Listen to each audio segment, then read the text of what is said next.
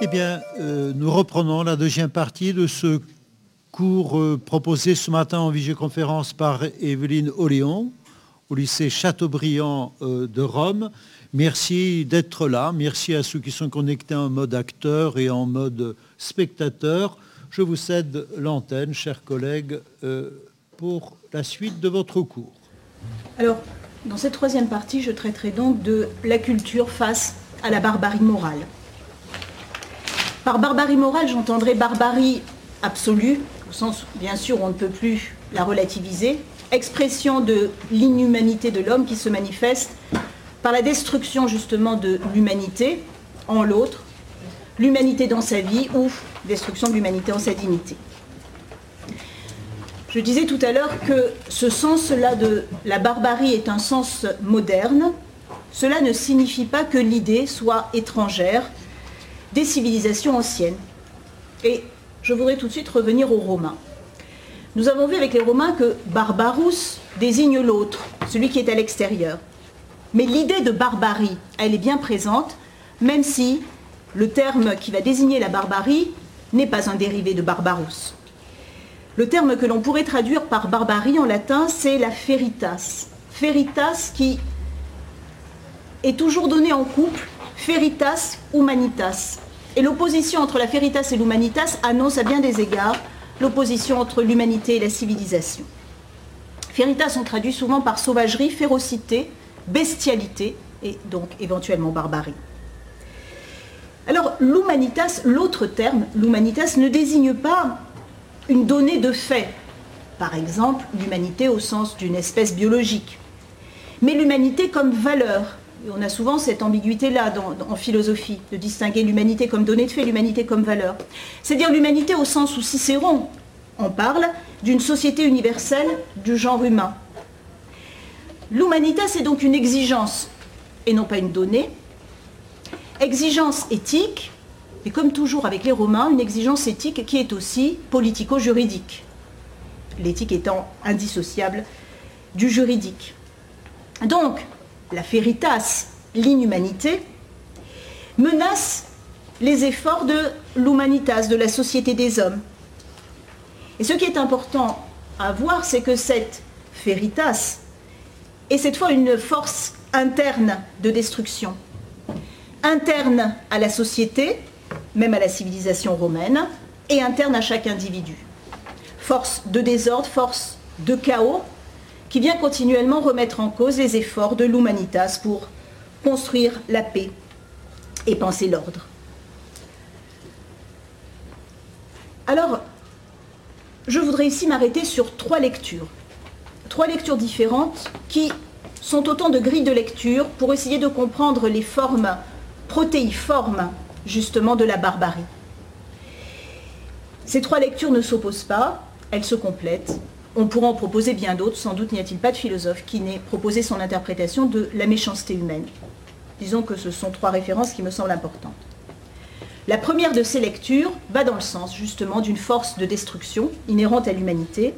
Je l'emprunte à Freud dans Malaise dans la culture ou Malaise dans la civilisation. Freud écrit ce texte en 1930. Nous sommes entre les deux guerres. Montée du fascisme, montée du nazisme, et Freud, qui n'emploie pas exactement le terme de barbarie, met en évidence une force de destruction, en termes psychanalytiques, une pulsion d'agressivité, inhérente pour lui à chaque homme et qui menace continuellement la vie sociale. Parce qu'il ne suffit pas d'avoir construit la société pour se débarrasser d'une pulsion primitive, Freud rompt avec l'optimisme des Lumières. Ce n'est pas parce que l'homme vit en société qu'il est devenu un termite ou qu'il est devenu un animal social. Il garde donc en lui une force de destruction fondamentale qui menace continuellement la culture. Et cette pulsion de destruction, cette pulsion d'agressivité, c'est ce que le psychanalyste voit comme l'une des expressions de la pulsion de mort, pulsion de mort qui peut être retournée contre soi et qui en l'occurrence, quand elle est pulsion d'agressivité, se retourne vers l'extérieur. Alors vous trouverez ce thème essentiellement au chapitre 3 et au chapitre 5 de Malaise dans la culture. Euh, Margot va nous lire un extrait du chapitre 5. L'homme n'est pas un être doux, avide d'amour, qui tout au plus serait capable de se défendre s'il est attaqué. Mais parmi les pulsions qui lui ont été données, il peut compter aussi une part puissante de penchant à l'agression. En conséquence de quoi, le prochain ne représente pas seulement pour lui un auxiliaire ou un objet sexuel, mais aussi une tentation de satisfaire sur lui son agression, d'exploiter sans dédommagement sa force de travail, de l'utiliser sexuellement sans son consentement, de s'emparer de son bien, de l'humilier, de le faire souffrir, de le martyriser et de le tuer. Homo hominis lupus. Qui aura le courage, après toutes les expériences de la vie et de l'histoire, de contester cette phrase? En règle générale, cette agression cruelle attend une provocation, ou se met au service d'une autre intention dont le but pourrait aussi être atteint par des moyens plus doux. Dans des circonstances qui lui sont favorables, lorsque tombent les forces psychiques qui s'opposaient à elle et la refrénaient, elle se manifeste spontanément aussi. L'homme se révèle une bête sauvage, étrangère à l'idée d'épargner sa propre espèce. Et dans le texte, euh, Freud évoque les invasions des Huns, la prise de Jérusalem, les pogroms contre les Juifs, la Première Guerre mondiale. Le passage se poursuit. Par la suite de cette hostilité primaire des hommes les uns envers les autres, la société culturelle est sans cesse menacée de ruine. Alors, cette pulsion d'agressivité peut éventuellement être détournée. C'est le bouc émissaire. Il est toujours possible d'unir une plus grande masse d'hommes par les liens de l'amour, à condition qu'il y en ait d'autres à l'extérieur pour recevoir des coups, nous dit Freud. Elle peut être disciplinée, elle peut être, pour un temps, elle peut être sublimée comme elle peut être sublimée dans l'art, mais quoi qu'il en soit, en termes freudiens, c'est une pulsion. Elle ne peut pas être éradiquée. C'est la première lecture que nous pourrions proposer. Je voudrais vous proposer une, autre lecture qui vient d'une réflexion faite avec les classes et qui ne fait plus apparaître cette fois la barbarie comme l'expression d'une force, d'une pulsion, donc comme l'expression d'une présence, comme c'est le cas avec Freud, mais au contraire comme l'expression d'un manque, d'une absence.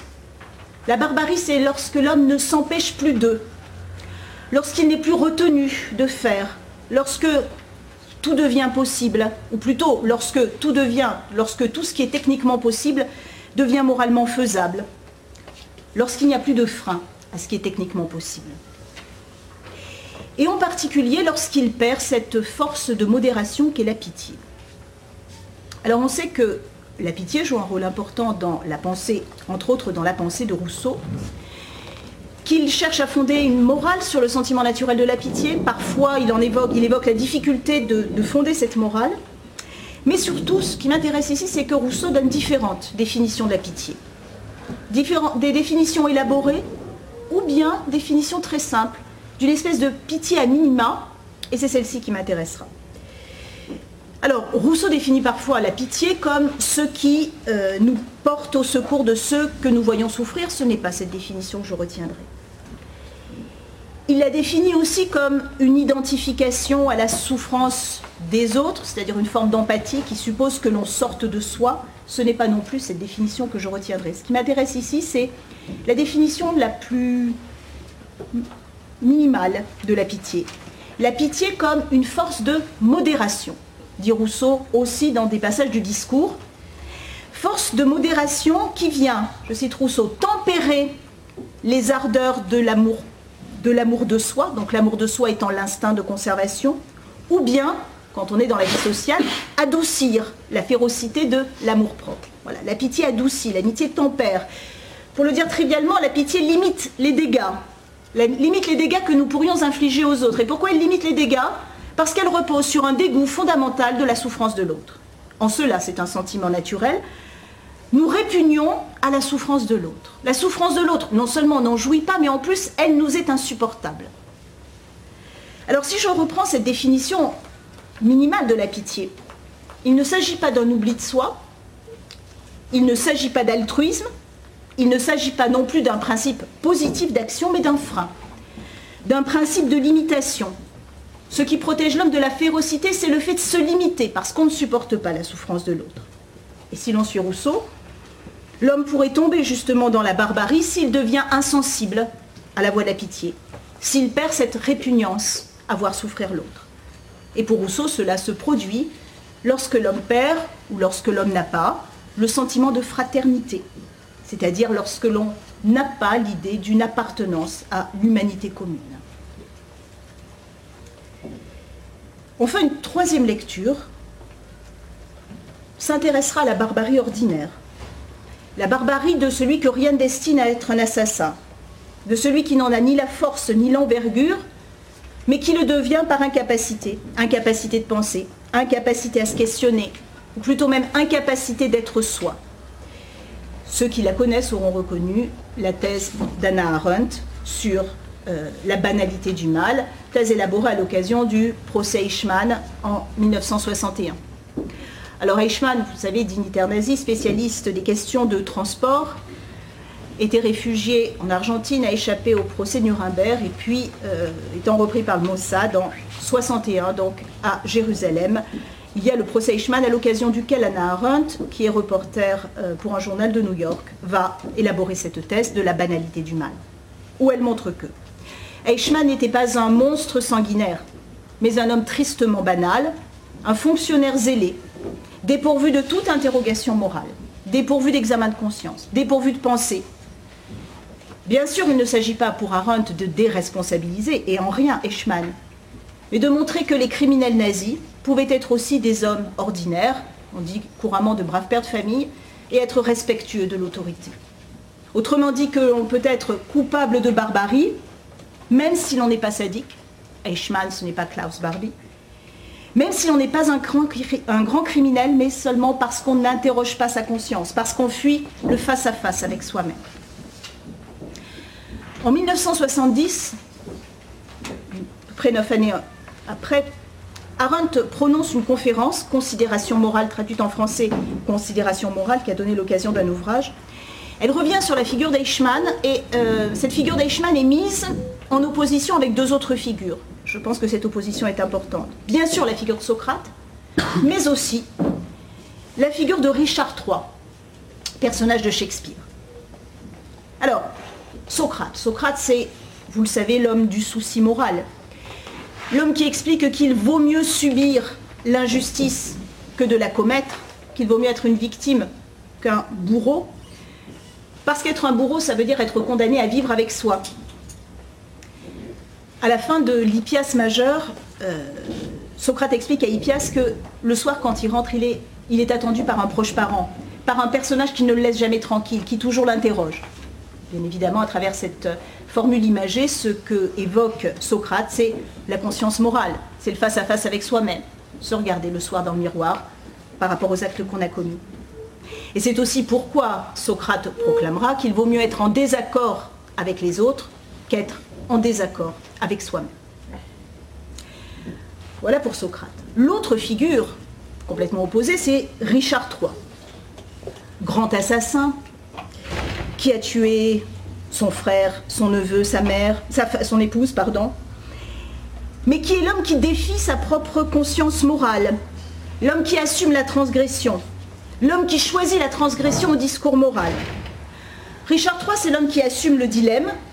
Voilà, les grands criminels de l'histoire. Il brave le face-à-face et ne le fuit pas. Eh bien, Eichmann s'oppose tout autant à Socrate qu'à Richard III. Eichmann ne s'interroge jamais, ne pense pas, n'entend jamais la conscience, et il ne se pose non plus jamais en assassin, il n'assume jamais et ne revendique jamais ce qu'il fait. Voilà comment euh, Anna Arendt commence sa conférence de 70.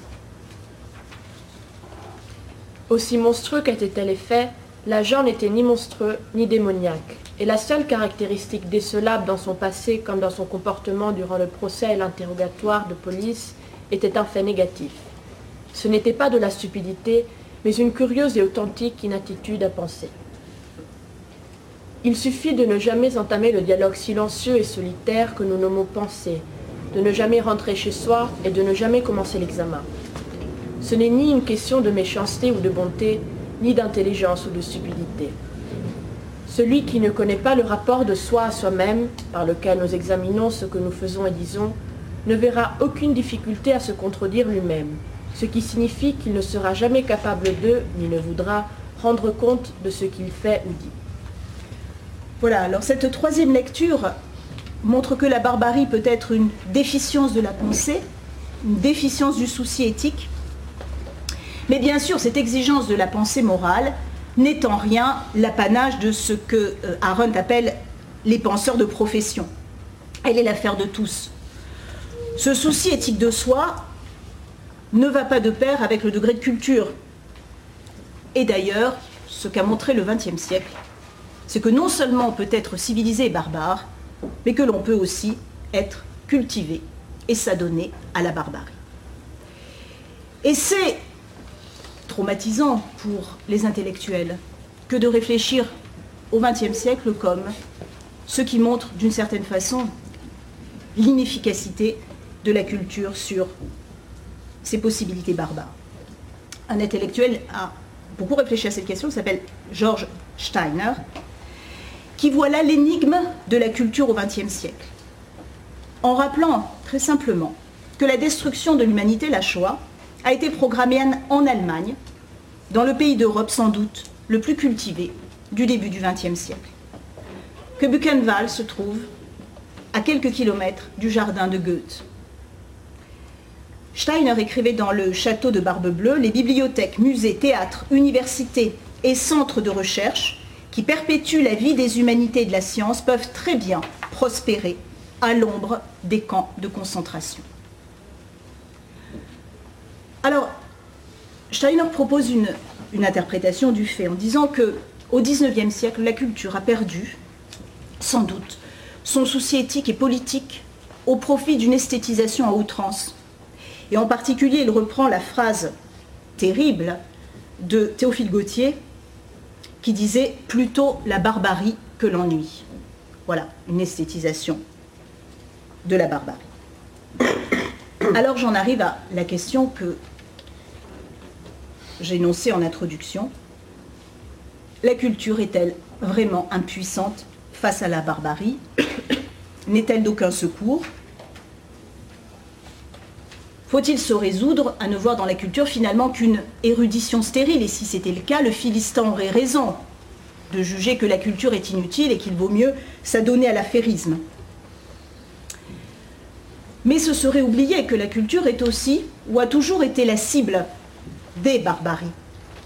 Que les totalitarismes ont brûlé les livres, que les talibans, pour garder un exemple que les plus anciens ont en tête, ont détruit les Bouddhas de Bamiyan en 2001, comme Daesh détruit Palmyre quand il ne détruit pas les vies humaines. Pourquoi donc la barbarie obstinément cherche-t-elle à détruire la culture? Ou encore, quel est le défi que la culture lance à la barbarie et qui est insoutenable aux yeux de la barbarie La culture présente mémoire et durée. La sphère de la culture, dit Arendt, Anna Arendt, dans la crise de la culture, s'oppose à la sphère des techniques ou à la sphère des biens consommables. Techniques et biens consommables sont obsolètes, s'usent, sont consommés, renaissent. C'est le cycle, c'est le cycle de la et c'est le cycle de la vie biologique. Et bien sûr, si l'on en reste à la consommation des biens, il est difficile de donner du sens à une existence qui se répète et qui n'est là que pour consommer. La culture se caractérise par elle, par la durée, par la permanence. Les œuvres d'art par excellence ont une immortalité potentielle, potentielle parce qu'elles peuvent être détruites, mais elles portent en elles une immortalité potentielle. Les œuvres d'art survivent à leur auteur et grâce à elles, eh bien, se constitue ce qu'on appelle une humanité diachronique, c'est-à-dire une humanité à travers le temps, la société universelle des hommes, qui n'est pas seulement la société universelle des hommes actuels, mais qui est aussi une société historique. Alors sans doute, la culture donne du sens à l'existence parce qu'elle fait vivre cette existence comme l'appartenance à une humanité. Les biens de la culture, et seulement eux, résistent au temps, résistent aux vies passagères, résistent à la destruction naturelle. C'est le poète Hölderlin qui disait Ce qui demeure, c'est le poète qui le fonde. Ce qui demeure, c'est le poète qui le fonde. La culture en racine, elle présente la permanence, la durée, et je crois que cela toujours été insoutenable aux barbaries. L'une des caractéristiques de la barbarie, c'est de chercher à effacer les traces, d'anéantir la mémoire. Je vais prendre l'exemple ici du peintre Mouzik, interné en 1944 à Dachau.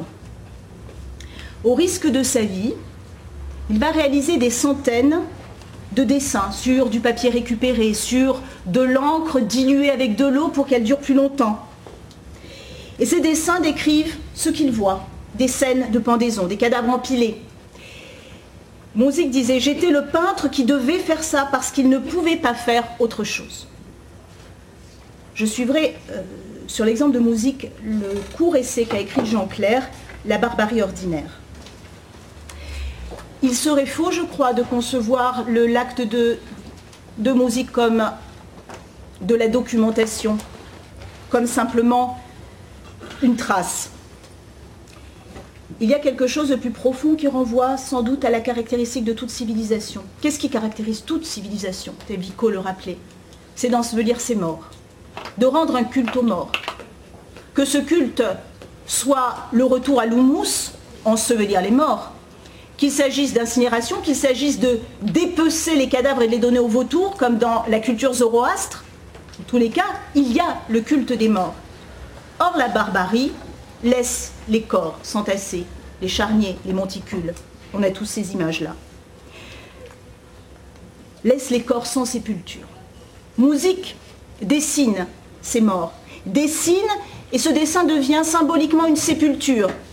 Le dessin rend aux morts les tombeaux symboliques dont la barbarie le prive. Je cite Jean Clair. Face aux entreprises d'extermination massive de notre temps, le peintre est cet individu qui, grâce à quelques poudres, reprend le geste du paléanthropien qui, en enterrant les morts après les avoir enduits d'ocre rouge, a fondé notre culture et la maintient contre la barbarie. le défi que la culture lance à la barbarie, c'est cet enracinement, cet enracinement dans la durée,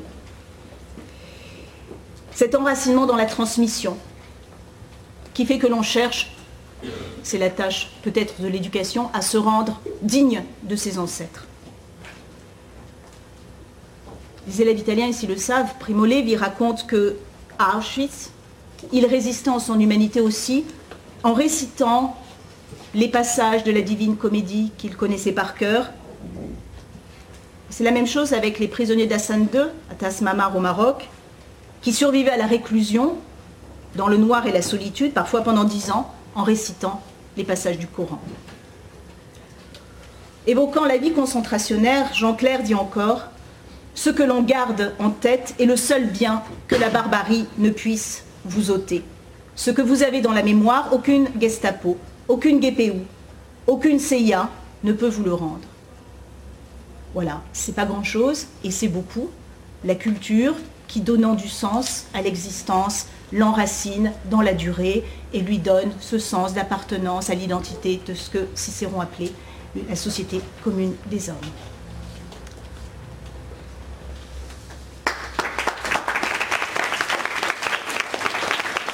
Merci Merci infiniment pour cette magnifique leçon sur un sujet euh, fondamental dans notre parcours philosophique. Euh, j'aurais quelques questions aussi à vous poser, mais en priorité, je me tourne vers la classe de Pierre Levaux au lycée euh, de, Gérard de Philippe à Avignon. Pardon, je me suis un peu compliqué les choses. Je pense, si vous êtes prêts, je vous laisse l'antenne en priorité, chers collègues. Euh, vous avez expliqué que l'opposition entre la barbarie et la culture est stérile.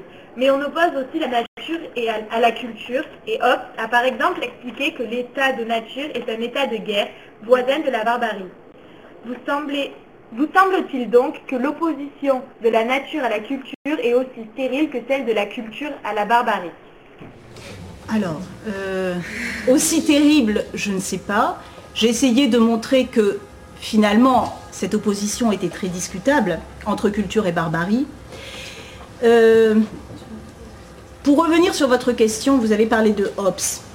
Hobbes, comme euh, Freud, reprennent la phrase de Plaut, l'homme est un loup pour l'homme. Mais la différence est fondamentale entre les deux. Pour Hobbes, l'entrée dans la société civile met fin à la barbarie de nature. Ce que montre Freud, et là je crois que j'ai essayé de montrer que c'est une grande conscience du XXe siècle, c'est que euh, l'homme est un loup pour l'homme, c'est encore valable dans la civilisation. Alors finalement, l'opposition que les philosophes avaient posée entre la nature et la culture, un état de nature dont on sort par un contrat ou par des engagements pour entrer dans l'état civil, était une opposition finalement très sécurisante, très réconfortante, parce qu'elle laissait un grand optimisme sur la culture, sur la vie sociale. La barbarie, c'était avant, ça ne sera plus aujourd'hui. Et je crois qu'il est difficile aujourd'hui pour nous de penser à partir de telles catégories rassurantes, mais combien contestables. Merci. Euh, je pense, si vous souhaitez continuer vos questions à Avignon, l'antenne, évidemment, vous est réservée de manière prioritaire. Euh, je crois qu'il y a peut-être une deuxième question, Avignon?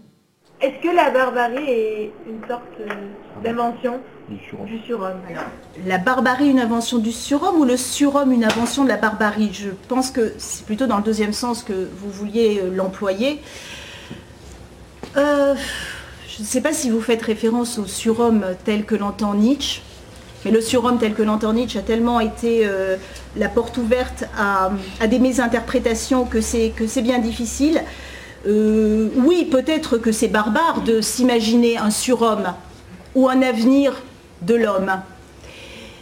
Mais il est peut-être encore plus barbare d'imaginer, et ce n'est pas une pirouette de ma part de vous répondre ainsi, que d'imaginer des sous-hommes. Il me semble bien plus grave d'imaginer des sous-hommes que, après tout, de rêver à un surhomme. Je, me permets d'ajouter un petit détail sur euh, euh, ce mot qui peut paraître euh, un peu surprenant ici, euh, ce mot de Nietzsche qui parle du surhomme. Évidemment, enfin, euh, on peut peut-être en discuter, mais je crois qu'il faut lui réserver avant tout un sens très positif, très laudatif. ce n'est pas, ça ne désigne pas ce que les nazis ou la postérité nazie a pu mettre sous ce concept, il y a trois mots-clés chez Nietzsche. Il y a la notion de volonté de puissance, qui n'est absolument pas une volonté de destruction ou de domination de quiconque, c'est une volonté qui, est illustrée parfaitement bien par ceux qui sont capables de créativité, d'invention, d'innovation. Il y a aussi la notion d'éternel retour, qui n'a rien à voir avec une espèce de répétition monotone du même qui finirait par nous euh, rendre la vie impossible ou en tout cas ennuyeuse, euh, l'éternel retour consiste à avoir dans chaque instant qui revient une imprévisible nouveauté du regard porté sur le monde. Et puis enfin, il y a la notion de surhomme. Euh, le surhomme, c'est l'individu qui s'est arraché à son nombrilisme, à son égoïsme, qui s'est élevé, si je puis dire, au-dessus de, du commun des mortels d'une certaine façon parce qu'il fait preuve d'un courage exceptionnel qui consiste à faire face à ce qu'il y a vraiment de nouveau et euh, à toutes les richesses, toutes les beautés qui peuvent surgir dans une vie par ailleurs parfois couverte de méchanceté, de barbarie et de violence. Pour ma part, je verrai dans, dans la notion de surhomme une lueur d'espoir pour notre époque qui est noyée par cette marée noire de barbarie dont on ne voit pas encore tout à fait euh, les, effets absolument désastreux. Voilà, si vous souhaitez éventuellement me contredire ou compléter, euh, chers collègues, euh, n'hésitez pas, je vous rends la parole à Rome. Oui, je vais tout à fait dans, votre sens. C'est pour ça que j'évoquais la question du sous-homme. il y a le sous-homme et puis il y a aussi ce que Nietzsche présente comme le tout dernier des hommes. Et le tout dernier des hommes, c'est lui aussi qui est inquiétant. L'homme qui n'a plus de, qui ne trouve plus de sens, l'homme qui n'est plus créatif. Voilà. La mort de Dieu, ça peut être l'ouverture au surhomme, comme vous l'avez présenté, puis ça peut aussi nous donner l'homme du ressentiment passif, le, tout dernier des hommes. Euh, est-ce que Madame Carilla en premier, puis les élèves en second? Oui, euh, j'aurais voulu savoir si vous pouviez développer l'idée d'une barbarie sans violence. Pour préciser ma question, c'est surtout par rapport à ce que vous avez euh, évoqué chez Anna Arendt à la fin de votre conférence. la culture comme transmission, inscription dans une durée qui donne sens. Donc à partir de là, est-ce qu'on ne peut pas euh, imaginer aujourd'hui une barbarie qui, euh,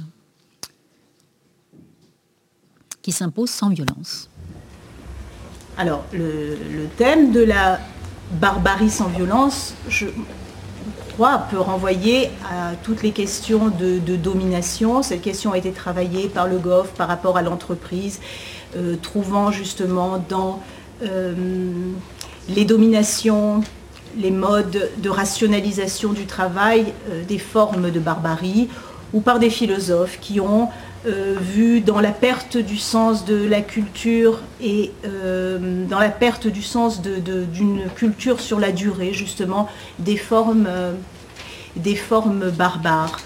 le problème, je reviens à ce qu'on a dit au début, c'est-à-dire que ça me semble toujours un peu difficile de réduire la barbarie à une question de, domination. Euh, oui, la manipulation est une forme de barbarie, et barbarie sans violence, mais la violence euh, morale est aussi une forme de violence. Je passe la parole à Paul, élève de TL6 à Sèvres, donc euh, prière de lui donner le micro. Oui, euh, non, c'était pour savoir si la barbarie ne serait pas un passage vers la conscience morale. Parce que vous nous aviez parlé de Richard III, et à la fin de la pièce, euh, vous n'avez pas précisé qu'il retrouve sa conscience morale. C'est une vision dialectique que de saisir à la manière de Hegel le négatif comme euh, le processus de développement du, positif par, par un dépassement. J'ai personnellement beaucoup de mal avec cette idée que le négatif puisse produire du positif et euh, de saisir donc la barbarie comme le moteur de quoi que ce soit. Non, la barbarie ne peut pas être un moment euh, qui transforme euh, un être humain en un être moral. Elle a définitivement une signification négative. Et rien de positif ne pourra sortir de ce négatif. Ceci dit, en vous écoutant, mais pas du tout pour euh, euh, essayer de donner un sens positif à la barbarie, elle n'en aura jamais, me revient à l'esprit le fait qu'à un moment donné de l'histoire de ce terme de barbarie, il avait été identifié avec la notion d'étranger. Le barbare, c'est l'autre, c'est l'étranger, celui que, que nous n'avons pas l'habitude de côtoyer. Et euh, ce que j'aimerais, c'est de vous demander s'il euh, n'y aurait pas intérêt pour approfondir notre réflexion sur cette relation complexe entre culture et barbarie, s'il n'y aurait pas quelque intérêt à se souvenir de la définition euh, hegelienne de la culture, dans la phénoménologie de l'esprit en particulier. Hegel développe l'idée que la culture c'est tout un travail euh, de transformation de soi, mais caractérisé par le fait que l'on devient capable d'intégrer au plus intime de soi ce qui est vraiment étranger à soi. C'est un peu comme lorsqu'on apprend une langue étrangère, une langue que l'on ne comprend pas, que l'on ne parle pas, et qu'à force de travailler, on finit par tellement assimiler en quelque sorte, intégrer, rendre semblable à soi, que cette langue étrangère vous permet d'exprimer ce que votre langue maternelle ne vous permettait pas d'exprimer, quelque part. Votre identité culturelle, votre vision du monde. Et Hegel appelle cela euh, euh,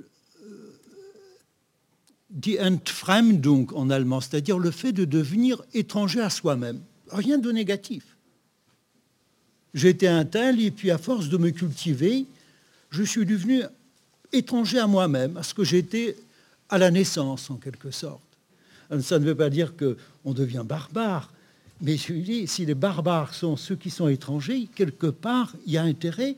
C'est peut-être pour cela que vous posiez cette question, que la prétendue barbarie, c'est-à-dire euh, l'étrangeté de quelqu'un, si elle est assimilée dans une visée universelle, elle peut nous permettre de devenir nous-mêmes. Enfin, compliqué comme euh, relation. Est-ce que vous seriez d'accord pour nous suivre un peu sur cette piste où vous paraît-elle inacceptable? Chers collègues, je vous rends l'antenne et je vous écoute avec beaucoup d'attention. En fait, ce, ne sont plus des ce n'est plus de la barbarie que vous parlez. Vous parlez de, l'étranger. Et je crois qu'il y a une précision qu'on pourrait donner, euh, indépendamment même de la question vraiment cette fois de, la, culture, euh, de la culture de soi. Euh, la culture occidentale a forgé la représentation de barbares. Et a dit que les étrangers étaient des barbares. Mais cette culture occidentale n'a cessé aussi de s'intéresser à ces étrangers. Et ce barbare est l'autre, mais c'est l'autre dont, l'autre auquel on s'intéresse. Et éventuellement, on l'a vu avec les Romains, l'autre que l'on va chercher à intégrer. En tous les cas, euh, même si l'étranger sert de figure de repoussoir, on le voit à travers le terme de barbare, il y a aussi un véritable intérêt, je crois, dans toute l'histoire de la pensée occidentale et depuis les Grecs, pour, l'étranger. Une question très intéressante que je n'ai pas les moyens du tout intellectuels de, traiter et que se pose euh, Roger Paul Droit. Est-ce qu'en dehors de la culture occidentale, est-ce qu'il y a eu aussi comme ça une représentation des barbares Il pose la question par rapport à l'Inde ou par rapport à d'autres cultures. Est-ce que eux aussi ont eu tendance à euh, rejeter euh, les étrangers comme des barbares? Et en fait, je crois que ce qui ressort de son analyse, c'est que ce rejet qu'on voit à travers euh, euh, l'assimilation de l'étranger au barbare étant, et pas seulement un rejet, c'est en même temps, ça a toujours été, continuellement, la, culture occidentale a été travaillée par cette altérité qu'elle a posée à l'extérieur d'elle-même. Euh, ce, travail ou cet intérêt pour l'altérité me permet de rebondir sur une autre question que je n'ai pas du tout traitée et dont je pense, qui me semble aussi très importante. Il y a deux façons d'être, de se comporter comme un barbare, ou de commettre une pensée, disons, barbare, soit d'exclure l'autre, ce que nous avons vu, soit de, nier l'altérité de l'autre. Il y aurait beaucoup à réfléchir sur les rapports entre altérité, différence et universalité, et en l'occurrence, voir le processus de mondialisation comme étant aussi justement euh, une autre façon sans doute de produire de la barbarie, non plus cette fois par exclusion de l'altérité, mais par absorption de cette altérité dans le même. Merci beaucoup. Euh, un sujet à, débattre, mais je me tourne de nouveau vers Avignon. Je crois qu'il y a une dernière question qui nous ramène plus directement aux propos essentiels de votre cours de ce matin.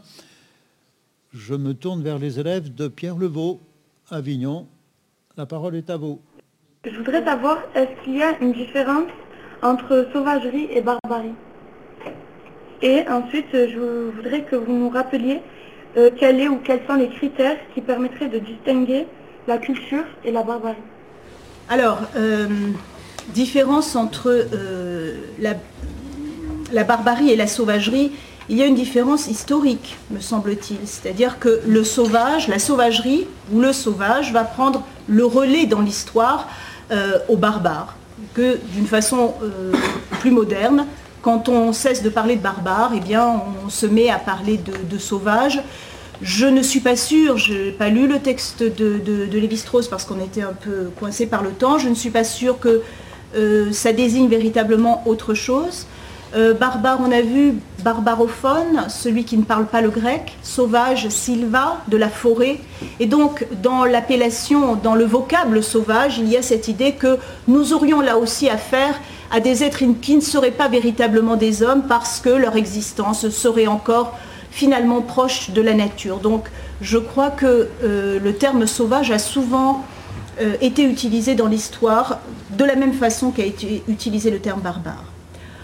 Enfin, euh, votre deuxième question, des critères vraiment de distinction de la culture et de la barbarie, je crois que j'ai essayé de me débattre comme j'ai pu avec cette question qui, au regard du XXe siècle, devient euh, une question vraiment douloureuse pour, euh, pour qui aime la culture, parce que l'on voit bien que cette culture ne s'est pas toujours posée en, en défense par rapport à la barbarie.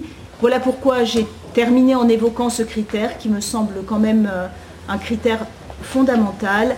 La culture enracine, la culture porte en soi une certaine forme d'immortalité qui contribue donc à la formation d'une humanité à travers le temps. Et euh, c'est là, je crois, un défi pour la barbarie qui a toujours euh, cette volonté de, de, ne, de, ne, de ne pas enfin, qui ne supporte pas la rivalité avec ce qui dure, avec ce qui s'enracine dans le temps. Euh, la toute-puissance de celui qui se comporte comme un barbare voudrait justement anéantir, anéantir la culture comme ce qui, par sa puissance cette fois temporelle, résiste à la barbarie. Merci beaucoup. Je regarde autour de moi les élèves, mais euh, j'aimerais enchaîner un tout petit peu sur, sur la première partie de, la question posée à Avignon. Et au passage, je félicite les élèves euh, de M. Levaux pour leur courage et leur euh, ouverture d'esprit pour aborder ce débat en public. vous avez demandé la différence entre le sauvage et le barbare il est vrai que si on prend cette question dans une perspective un peu travaillée par Rousseau, par exemple dans le discours sur l'origine de l'inégalité parmi les hommes, on doit dire clairement que le sauvage, euh, c'est du naturel. C'est le point de départ de notre humanité commune. Nous sommes tous quelque part au départ des sauvages. Euh, ne sont pas encore cultivés. Euh, le sauvage, c'est un peu la figure de l'homme dans l'état de nature. C'est une façon de se représenter cet innocent qui ne fait de mal à personne. Euh, sa méchanceté lui viendra de la vie commune, de, euh, de la volonté de surpasser les autres, de le dominer, etc. Mais au départ, le sauvage, euh, c'est le bon sauvage. Il n'est pas barbare du tout. La barbarie, c'est une invention des gens cultivés, quoi. mais au mauvais sens du terme.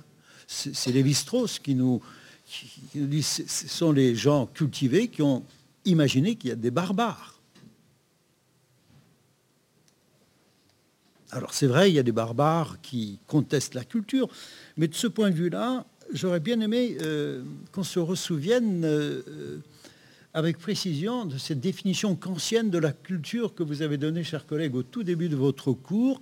On voit les trois niveaux dans la définition de la culture. La culture comme science et technique, la science qui nous permet de comprendre le monde et la technique nous permet de le transformer, de transformer la nature, peut-être de la déformer aussi, enfin de la dominer éventuellement, de l'exploiter. Ce n'est pas toujours très bon, mais ça met l'humanité face à un élément extérieur, donc la culture, c'est d'abord la technique. Dans la modernité, il n'y a que ça à exhiber quand on euh, veut définir les peuples cultivés. Puis un deuxième niveau plus, plus subtil, celui où on retrouve le mot de civilisation. Kant dit que la culture, c'est aussi la civilisation.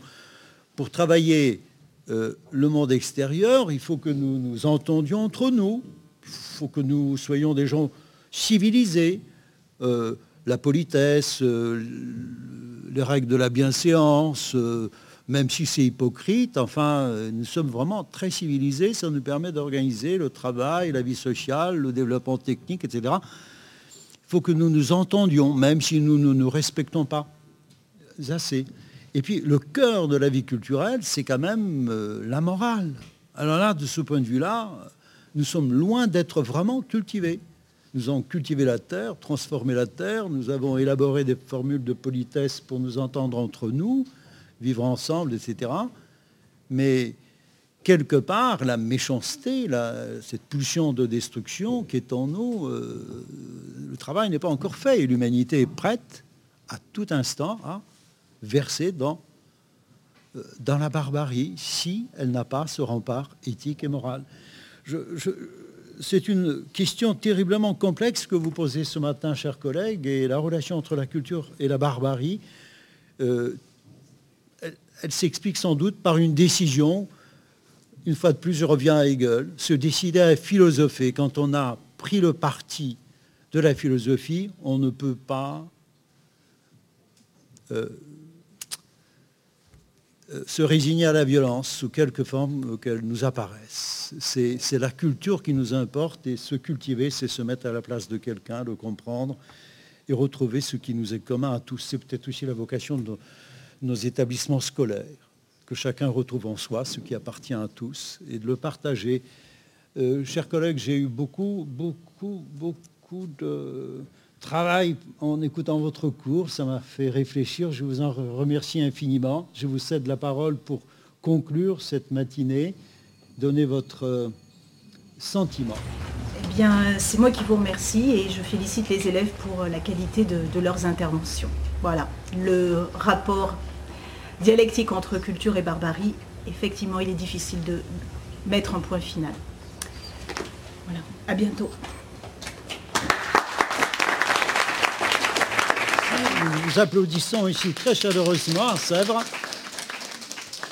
La semaine prochaine, nous poserons la question euh, de savoir comment dépasser la diversité de cultures dans le sens d'une culture commune à tous les hommes. Culture au pluriel ou culture au singulier. C'est Gaëtan Demullier qui nous proposera cette leçon. Merci, très bonne journée à tous. À la semaine prochaine.